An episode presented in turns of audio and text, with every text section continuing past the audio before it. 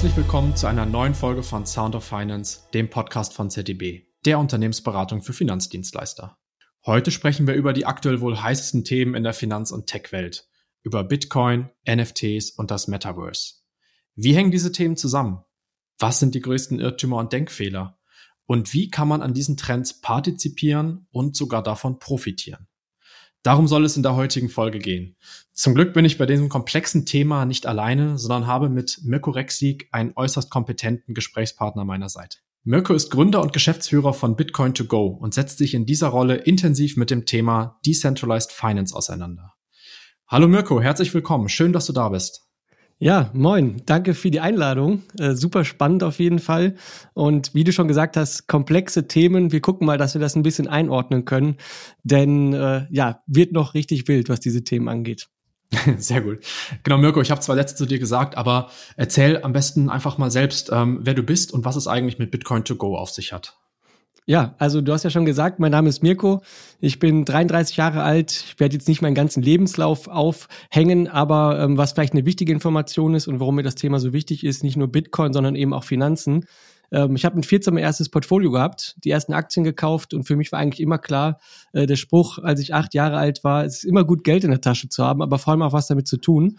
Und das habe ich getan und äh, mich immer weiter für das Thema begeistert. Nach meiner Bankausbildung dann eben auch BWL studiert mit einem Abschluss Master in, an der Uni Köln äh, so wie du ja auch. Also haben wir auf jeden mhm. Fall was gemeinsam.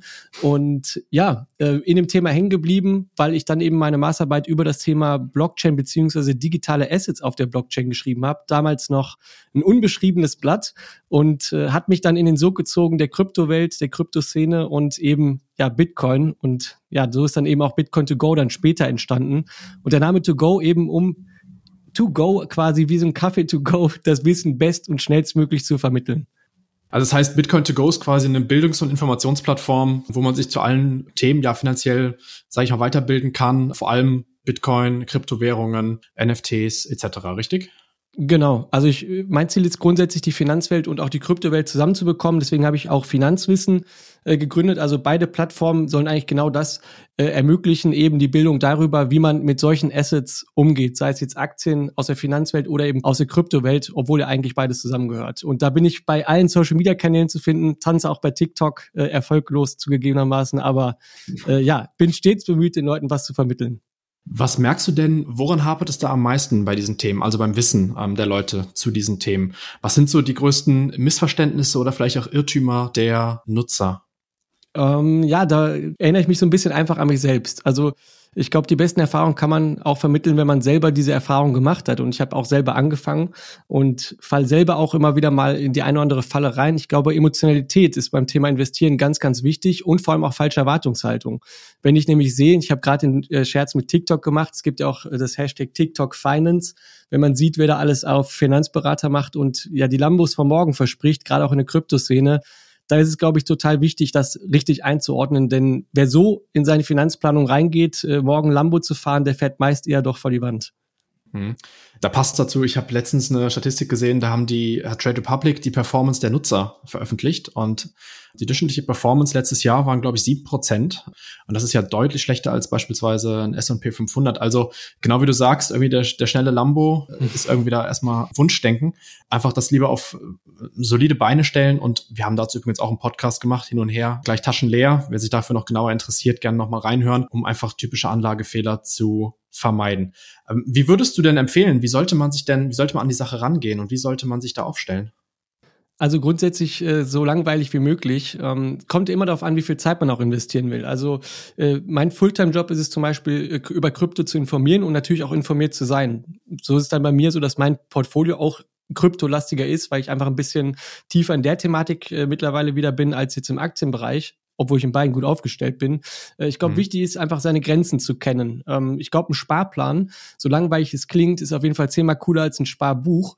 Denn mit einem Sparplan, wenn ich dann äh, gezielt in Aktien investiere, in ETFs, vielleicht auch wirklich breit diversifiziert gestreut, dann eben auch mit einer Kryptobeimischung, hat man, glaube ich, ein gutes, solides Portfolio. Und es sollte einem einfach bewusst sein, dass wenn man nicht so viel Zeit in die Thematik investieren kann, auch nicht zu wild unterwegs sein sollte. Also je weniger Zeit man investieren kann, desto breiter sollte meiner Meinung nach die Streuung sein, um einfach das individuelle Risiko zu reduzieren. Stimme ich dir voll zu. Das war auch die Essenz von dem Podcast damals. Aber lass uns noch mal genau auf den Bitcoin zu sprechen kommen, Mirko. Dein Expertengebiet quasi. Ähm, der Bitcoin ist ja in letzter Zeit sehr volatil unterwegs gewesen. Also wenn man sich einfach die, die Wertentwicklung anguckt. Wir waren bei über 60.000 Dollar, dann hat er sich quasi fast halbiert. Magst du dich aus dem Fenster lehnen und eine Prognose abgeben, wie es da mit dem Bitcoin weitergeht? Und was sind eigentlich auch typische Anwendungsfälle da?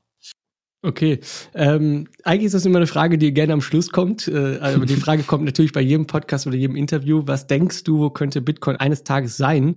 Äh, du hast ja aber gesagt, hohe Volatilität. Gucken wir auf den Aktienmarkt, sehen wir aber mittlerweile, dass sie vor allem in den letzten zwei, drei Jahren äh, auch nach Start der Corona-Krise Bitcoin sehr stark an den Aktienmarkt gekoppelt ist. Was daran liegt, dass einfach mittlerweile sehr viel mehr Geld auch in Bitcoin investiert wird. Nicht nur von Privatanlegern, sondern mittlerweile auch von institutionellen Anlegern, also von größeren Playern oder Unternehmen, die hier vielleicht eine Option sehen, ein, eine Art alternatives Geld zu schaffen, vielleicht ein alternatives Geldaufbewahrungsmittel. Oft wird ja auch vom digitalen Gold geredet, vielleicht mal einer der bekannteren Anwendungsfälle für Bitcoin. Gucken wir aber mal nach El Salvador oder gucken wir in Ländern, wo wir größere Inflation erleben als die bei uns und die sind mittlerweile auch gar nicht mehr so niedrig. Äh, da werden auch alternative Währungen vielleicht gebraucht und das wäre dann der zweite Use Case. Die Idee eigentlich von Bitcoin, nämlich ein P2P Electronic Cash System zu sein, also ein digitales, zensurresistentes, freies Geld. Und ich glaube, heutzutage ist sowas, glaube ich, gar nicht so schlecht. Jetzt hast du mehrere interessante Sachen gesagt. Ich wollte noch mal ganz kurz auf El Salvador zurückkommen. Glaubst du, dass El Salvador da als Vorbild taugt? Also Bitcoin als gesetzliches Zahlungsmittel dort auch ja, zu akzeptieren? Es ist ein spannendes Experiment. Also ich glaube, es muss auf jeden Fall klar sein, El Salvador ist ein kleines Land. El Salvador hat auch äh, mit seinem Präsidenten jemand, der sehr viel Macht auch inne hat. Wenn man sich anguckt, wie Bitcoin eigentlich eingebracht wurde ins Land, weiß ich nicht, ob das der komplett demokratische Gedanke ist, aber es war auf jeden Fall ein Experiment und vielleicht auch aus der Verzweiflung heraus, nämlich eine Alternative zu schaffen und vor allem auch die Unabhängigkeit vom US-Dollar. Ich finde ein Experiment, was auf jeden Fall gelungen ist, wenn man auch sieht, was die Akzeptanz und auch die Zahlung, die Transaktionsvolumina in El Salvador angeht und vor allem, was Bitcoin auch für Möglichkeiten im Land selber schaffen kann. Die Frage ist nur, bleibt es eine Einzelgeschichte oder folgen noch weitere? Und da ist ja auch die große Spekulation bei Bitcoin. Folgen weitere Länder, gerade jetzt in Krisenzeiten wie jetzt, ist es sicherlich nicht ausgeschlossen. Dann würde das Spiel sich für Bitcoin auch nochmal deutlich verändern. Mhm. Also wenn so eine richtige Schwungmasse dann auch dahinter ist und, und mehrere Länder das dann auch akzeptieren und ähm, ja, die Akzeptanz dann noch flächendeckend oder weltweit weiter steigt, okay. Auf jeden Fall. Ich möchte noch auf einen anderen Punkt eingehen, den du gerade genannt hast, und zwar zensurfreies Geld. Und da kommt mir gerade leider direkt der Krieg in der Ukraine in den Sinn mhm. und auch die damit einhergehenden Wirtschaftssanktionen gegen Russland. Und interessanterweise hat ja der Bitcoin da deutlich gezuckt nach oben. Und Hintergrund ist einfach die Idee, dass der Bitcoin womöglich als Vehikel für Russland dienen kann, um Sanktionen zu umgehen. Wie siehst du das? Ja, also das Zucken war eine interessante Sache, denn jedes Mal, wenn Bitcoin Kursperformances macht, steigt das Interesse und man fragt und sucht Antworten, warum ist das denn eigentlich jetzt passiert? Wenn man bei Bitcoin drauf guckt, ist es tatsächlich auch die ähm, Kursperformance, denn es war Monatsabschluss und es war für Bitcoin tatsächlich sehr wichtig, nicht die dritte rote Monatskerze in Folge zu haben. War es jetzt der Grund alleine, dass Bitcoin nochmal hochgegangen ist auf 45.000? Glaube ich nicht. Genau, weil eben die Massenmedien darüber berichtet haben. Sanktionen gegen Russland, vor allem auch gegen das ganze äh, Geldsystem beziehungsweise Zahlungsdienste und wie kann man sowas umgehen? Wie kann man Sanktionen heutzutage umgehen? Man nutzt alternative Zahlungsservices. Und welcher Zahlungsservice ist global frei verfügbar für jedermann? Bitcoin. Das war so die Idee. Man muss aber ehrlicherweise sagen, ähm, zwei Monate vorher war in Russland sogar eher noch das Gespräch, ob man nicht Bitcoin verbieten will, ob Mining nicht verboten wird. Und dann ging alles ganz schnell doch in die Richtung, dass man das regulieren will und in die vernünftige Richtung kriegen will. Lange Rede, kurzer Sinn. Ähm, Bitcoin ist eine Alternative, aber ehrlicherweise vom Netzwerk her und auch vom Netzwerkvolumen noch viel zu klein, um ansatzweise die Vermögen oder den Geld, das Geldnetzwerk von Russland auf quasi Bitcoin zu übertragen. Also es war eine Sorge oder eine Diskussion, die entfacht wurde, ja, und auch sicherlich Optionen für den ein oder anderen Russen bietet, aber nicht das komplette Land erstmal abdecken kann. Zumindest jetzt noch nicht. Stichwort Regulierung. Glaubst du, dass der Bitcoin in Zukunft strenger reguliert wird? Oder wie ist eigentlich auch deine Meinung dazu? Sollte das so sein? Oder bist du eher der Meinung, dass der Bitcoin möglichst ja frei und ohne ähm, Aufsicht und ohne Regulierung bleiben sollte? Also das Thema ist tatsächlich sehr komplex. Ich meine, ich bin auch kein Politikexperte, was richtig oder falsch ist, äh, muss jeder auch aus seinem Blickwinkel tatsächlich entscheiden. Ähm, ich persönlich bin schon dafür natürlich, dass die Freiheit von Bitcoin weiter gewährleistet wird. Aber wenn man sich mal anguckt, wie komme ich eigentlich an meine Bitcoins, dann wird, glaube ich, klar, dass es immer ein Nadelöhr gibt. Zumindest jetzt noch, solange wir auch Fiat-Währung haben, was auch gut ist und auch richtig ist. Denn Bitcoin ist eine Alternative und soll für mich erstmal noch nicht alles ersetzen. Dafür ist es viel zu früh. Aber da können wir vielleicht nochmal drauf eingehen. Bitcoin ist für mich äh, eine Chance. Und wenn ich jetzt auf Regulierung gucke, auch eine Chance, hier vielleicht aus politischer Sicht für sich auch den richtigen Weg einzuschlagen. Wir kennen ein Extrem, das ist China. Hier gibt es ein ganz klares Verbot, ganz klare äh, Aussage, Bitcoin und Krypto, nein, danke, brauchen wir nicht, wollen wir nicht. In den USA weht ein ganz anderer Wind jetzt vor äh, dieser Krise. Äh, da ging es eher auch wirklich in die Richtung, wenn man auch den Kongress gehört hat, Bitcoin is here to stay äh, es wird nicht verschwinden und man versucht eben jetzt Bitcoin eher auch in das vorhandene Fiat-Spiel mit reinzubringen und dann eben durch Regulierung zu versuchen, das einigermaßen zu bändigen, dieses Biest. Aber ja, was will man machen, außer eben dann vielleicht die Handelsbörsen zu regulieren, dort KYC, also Know Your Customer Prozesse zu implementieren. Und genau das passiert. Und letztendlich wird dann Regulierung zu etwas Gutem, meiner Meinung nach, denn es sorgt dafür, dass mehr Geld in das Geldnetzwerk Bitcoin reinfließen kann, äh, auch institutionelle und größere Unternehmen ohne Probleme und auf regulatorischer sicherer Basis investieren können. Und wenn man jetzt in Krypto investiert ist, ist es auf jeden Fall gut, denn es kommt mehr Geld ins Netzwerk und somit ist Regulierung ein positives Wort und oft für mich irgendwie so ein bisschen durcheinander gebracht mit Verboten. Und Verbote sehe ich ehrlich gesagt nicht, auch jetzt nicht. Mhm. Ja, klingt absolut plausibel, dass mehr Regulierung dann auch die Eintrittsbarrieren für, fürs große Geld senkt. Mhm. Ich möchte noch auf ein weiteres Thema zu sprechen kommen, und zwar das Metaverse. Auch eins der Themen, womit du dich ja sehr intensiv auseinandersetzt. Und vielleicht überlasse ich dir direkt mal die Bühne. Was ist denn eigentlich das Metaverse?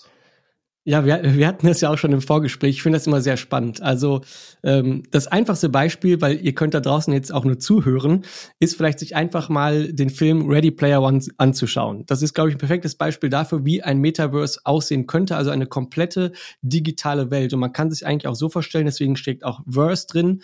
Es ist eben eine digitale Welt, die aus mehreren Bestandteilen besteht. Jede kleine digitale Welt, sei es in einem Spiel oder sei es ein sozialer Ort, an dem man sich trifft, all das zusammen ist dann eben das Metaverse vollkommen digital und losgelöst von der physischen Welt. Es gibt aber noch eine ganz andere Definition, die ich viel spannender finde und auch viel passender.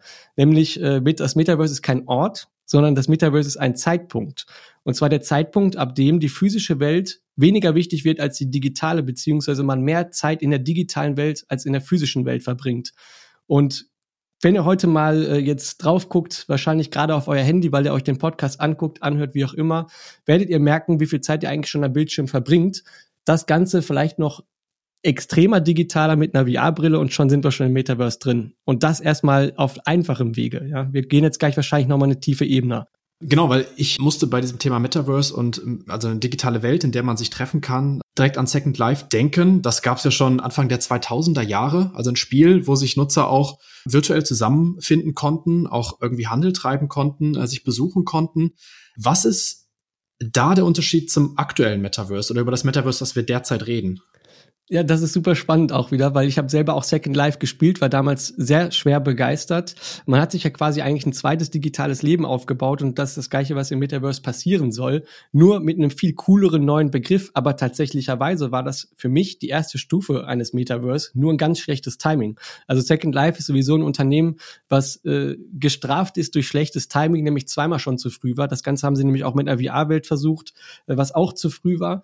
Jetzt haben wir aber einen richtigen Zeitpunkt, ähm, die digitalen Unternehmen, die unterwegs sind, die das Internet eigentlich beherrschen, Google, Amazon, Facebook, stehen jetzt an einem Punkt, an dem man eigentlich, was das Thema Internet, Massenadoption schon absolut vollzogen hat und den nächsten Evolutionsschritt quasi schaffen will. Und das wäre jetzt dann das Metaverse.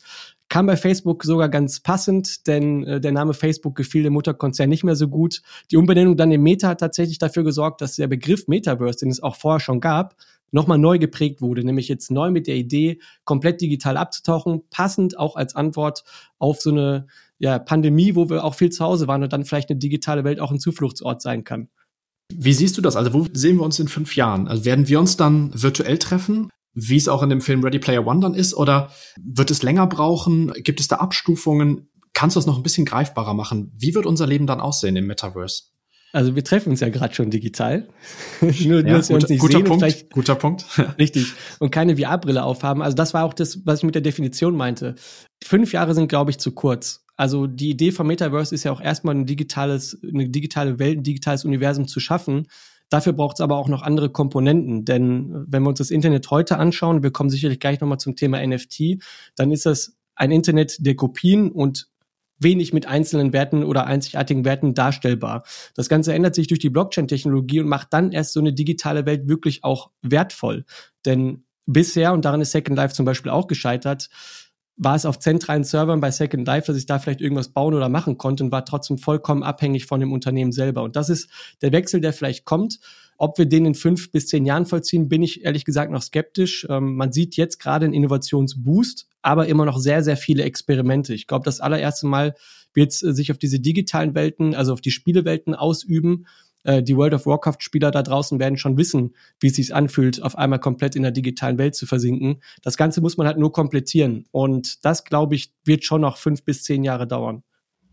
Ja, okay, wir können schon mal sehr gespannt sein. Aber NFT, super Stichwort, da wollte ich auch mit dir drüber sprechen.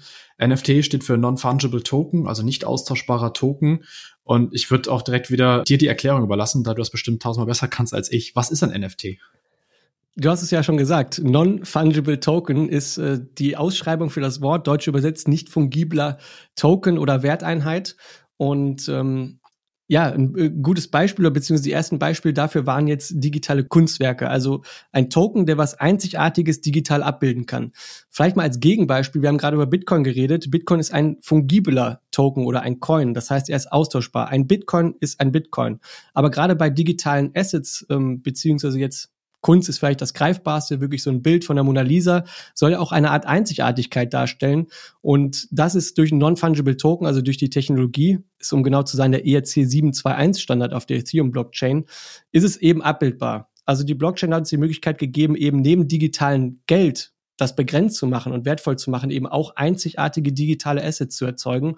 Und das macht diese neue digitale Welt halt auch so spannend, weil man das erste Mal auch wirklich sagen kann, ja, es ist tatsächlich einzigartig. Denn gleich fragst du mich bestimmt, äh, kann man diese Bilder nicht einfach kopieren mit Rechtsklick, Copy-Paste? Das ist, glaube ich, genau das, was viele noch verstehen müssen, dass man das zwar kann, aber das den Wert auch nicht mitkopiert. Ja, das wäre genau meine Frage gewesen, weil das, das ist, finde ich, so extrem schwer greifbar. Ähm, Freunde von mir haben NFTs und die haben mir dann auch den Link zu einem virtuellen Raum geschickt und da kann ich mir dann Bilder angucken. Ähm, mhm. Das sind dann irgendwelche Tiere, äh, Affen und, und, und Elefanten, was auch immer. Und ähm, ich denke mir auch, ja, ich kann ja einfach einen Screenshot von machen, dann habe ich das Ding ja auch. Muss er mich jetzt verklagen oder wie? Aber du sagst, das geht quasi jetzt noch, aber in der Zukunft wird einfach diese Replizierbarkeit so nicht mehr möglich sein. Oder habe ich dich da falsch verstanden? Nee, da hast du mich nicht falsch verstanden. Ähm, gehen wir vielleicht erstmal nochmal einen Schritt zurück. Wenn ich jetzt dieses Rechtsklick mache und mir das Bild angucke, dann kopiere ich zwar den Nutzen des Bildes, nämlich das Anschauen, aber den Wert und die Einzigartigkeit, vor allem auch die digitale Signatur, die ich durch den NFT ja habe und damit auch einzigartig zeigen kann, dass er mir gehört, solange ich die Schlüssel dafür auch kontrolliere, das kann man eben nicht mitkopieren. Und das ist aber einfach auch ein Wechsel im Kopf, den man für sich vollziehen muss, gerade auf digitaler Welt, wo es völlig normal ist, dass wir Texte kopieren, Bilder kopieren, Musik kopieren, was auch immer und eben schnellstmöglich über das Kommunikationsnetzwerk Internet verbreiten das Ganze wird dann eben wieder entschleunigt durch die Blockchain-Technologie und damit eben auch die, was man in der physischen Welt eigentlich nur kennt, nämlich so ein echtes Bild, was vor dir hängt, das Ganze auch digital abbildet. Sehr komplex noch, weil ich glaube, man muss selber einfach mal in so einer Welt gewesen sein, in der man quasi nur Blockchain-basierte Assets sieht. Selber war ich schon in der Spielewelt, nämlich, du hast jetzt gerade einen digitalen Raum beschrieben. Wenn du die Sachen anguckst und dann auch anklickst, wirst du auch genau sehen können, wem das Ganze gehört. Du kannst es zwar sehen, aber du kannst es nicht selber verschieben, benutzen oder sonst was. Ich glaube, bei digitaler Kunst ist es noch ein bisschen schwieriger als vielleicht in Zukunft, wo wir dann auch von digitalen Real Estates, also Immobilien, Grundstücken, was auch immer sprechen. Äh, da wird es dann, glaube ich, nochmal wesentlich wichtiger, dass man diese Dinge eben dann auch nur selber unter Kontrolle hat, weil da kann ich nicht Copy-Paste machen und einfach das Land kopieren und dann selber nutzen. Das geht halt nicht. Also bei Bildern ist, glaube ich, schwieriger zu greifen als später wirklich bei digitalen, echten Werten die man einfach hat, wie zum Beispiel eine digitale Uhr oder Lambus oder was man sonst so braucht in einem Metaverse. Aber genau, digitale Grundstücke finde ich auch extrem spannend. Da gehen Grundstücke für Millionen über den Tresen, werden verkauft und gehandelt. Aber ich denke mir doch, im Grunde ist doch der Platz, der virtuelle Platz doch unbegrenzt. Wie kann es sein, dass Grundstücke so einen großen Wert haben? Und das ist es. Der digitale Platz ist nämlich nicht mehr unbegrenzt. Also das ist genau die Entwicklung von Web 2 auf Web 3 quasi, wo man von einem Internet des Lesens in Web 1, des Schreibens in Web 2 und Kopierens quasi auf ein Internet der Werte kommt, da sind wir dann bei Web 3.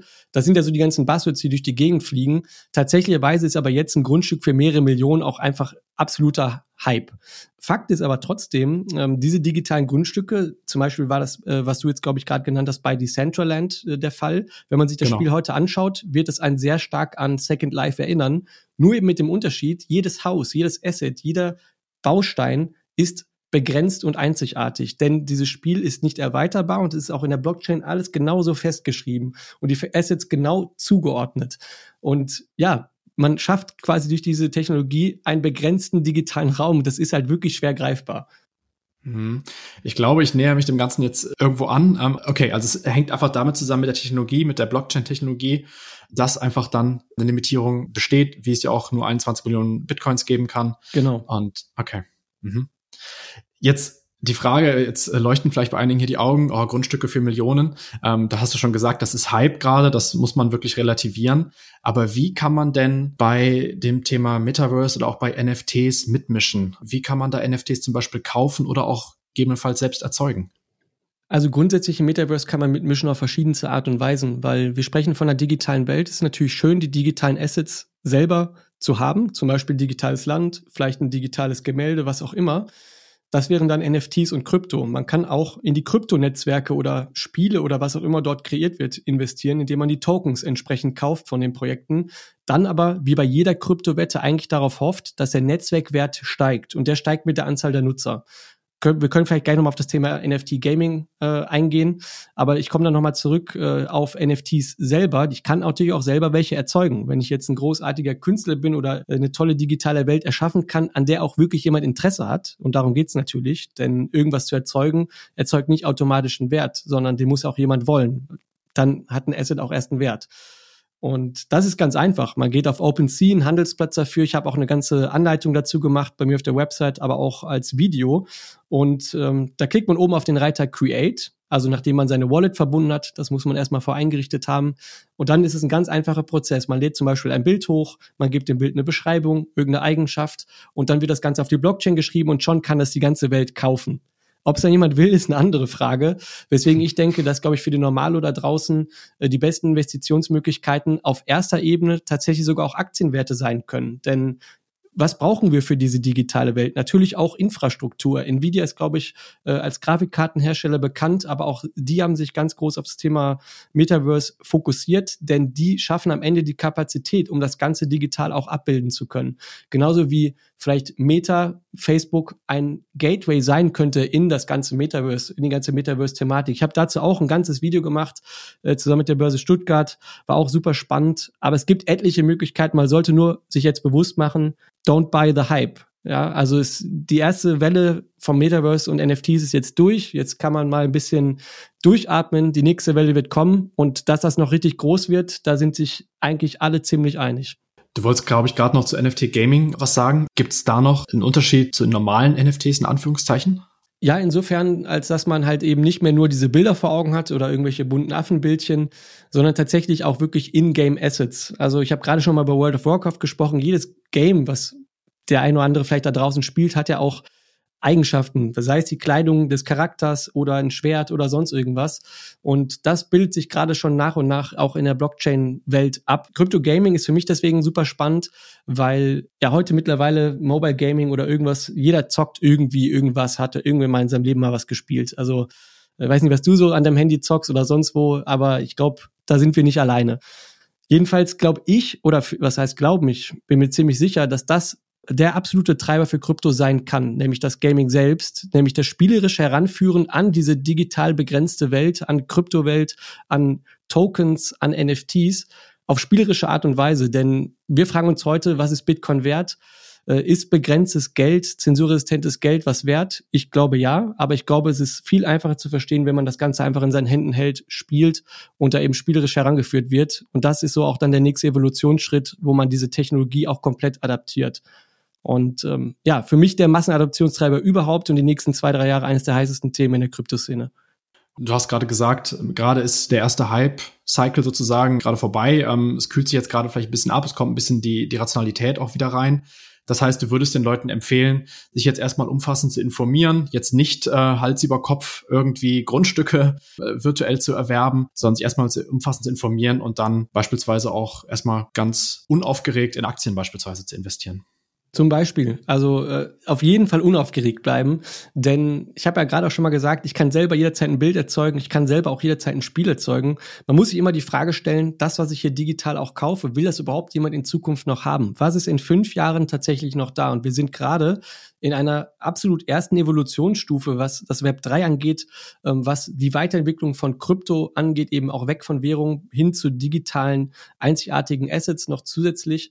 Und das sind Entwicklungsschritte und auf diesen Schritten bleiben immer viele Sachen liegen. Also die Dotcom-Blase ist der beste Beweis dafür, dass eben nicht alles, was Internet oder Krypto auf der Fahne hat, auch erfolgreich sein wird. Genauso gilt es auch für Meta und was sonst noch an Trends kommt in der Zukunft. Da muss man einfach wirklich mit coolem Kopf äh, dran gehen.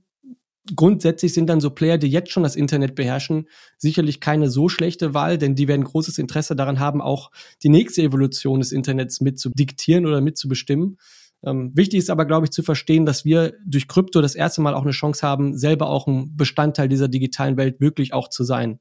Und das ist ein großer, wesentlicher Unterschied. Von daher, ja, cool bleiben, Aktien vielleicht als ersten Eintrittsschritt. Ähm, aber auch da muss man natürlich aufpassen, wenn man sich die Märkte anguckt, sind natürlich turbulent und da sollte man nichts überstürzen. Es läuft nicht davon. Sehr gut. Klasse, Mirko. Ich glaube, das sind auch sehr gute Schlussworte. Ich schiele auch gerade hier auf die Uhr. Wir haben jetzt fast schon eine halbe Stunde gequatscht. Super spannendes Thema. Ähm, auch super interessant, deine Sicht auf diese neuen Trends und auf, auf den Hype dahinter auch, ja, zu hören. Ich glaube, man kann zusammenfassend sagen, dass es einfach gerade wahnsinnig spannend ist. Es passiert super viel. Es herrscht teilweise Goldgräberstimmung. Teilweise steigt aber auch die Volatilität und Unsicherheit in Bezug darauf, welche Kryptowährungen, welche Technologien sich denn eigentlich wirklich durchsetzen werden und bestehen bleiben. Ja, gerade für Laien oder Leute, die sich damit noch nicht so intensiv befasst haben, wirken die derzeitigen Entwicklungen gerade oftmals sehr irrational und auch sind schwer verständlich. Gerade deswegen ist es umso wichtiger, sich mit diesen wirklich ähm, potenziell bahnbrechenden Entwicklungen auseinanderzusetzen, zum Beispiel dann auch bei Bitcoin to go. Und für weitere Informationen könnt ihr euch natürlich gerne an Mirko wenden. Seine Kontaktdaten verlinken wir wie gewohnt in der Episodenbeschreibung. Und wir freuen uns natürlich auch selber eure Meinungen, euer Feedback zu dem Podcast gerne per E-Mail oder bei Social Media oder LinkedIn beispielsweise. Und wenn euch die Folge gefallen hat, abonniert gerne den Podcast lasst eine Bewertung da und bleibt mir nur zu sagen, vielen Dank, vielen Dank an dich, Mirko und bis zum nächsten Mal bei Sound of Finance. Macht's gut, ciao.